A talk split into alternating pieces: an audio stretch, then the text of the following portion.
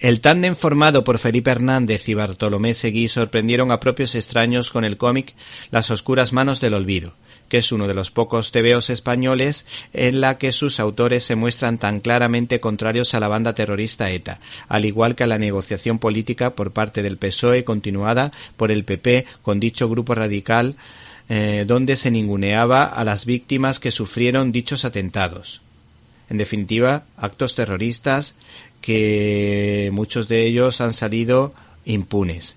El caso es que estos autores, gracias al apoyo de Norma Editorial, han querido reeditar una de sus obras más importantes, titulada en este caso Las Serpientes Ciegas, un thriller ambientado durante la Guerra Civil Española, una guerra entre hermanos que partió al país en dos, y obra que ganó el Premio Nacional del Cómic.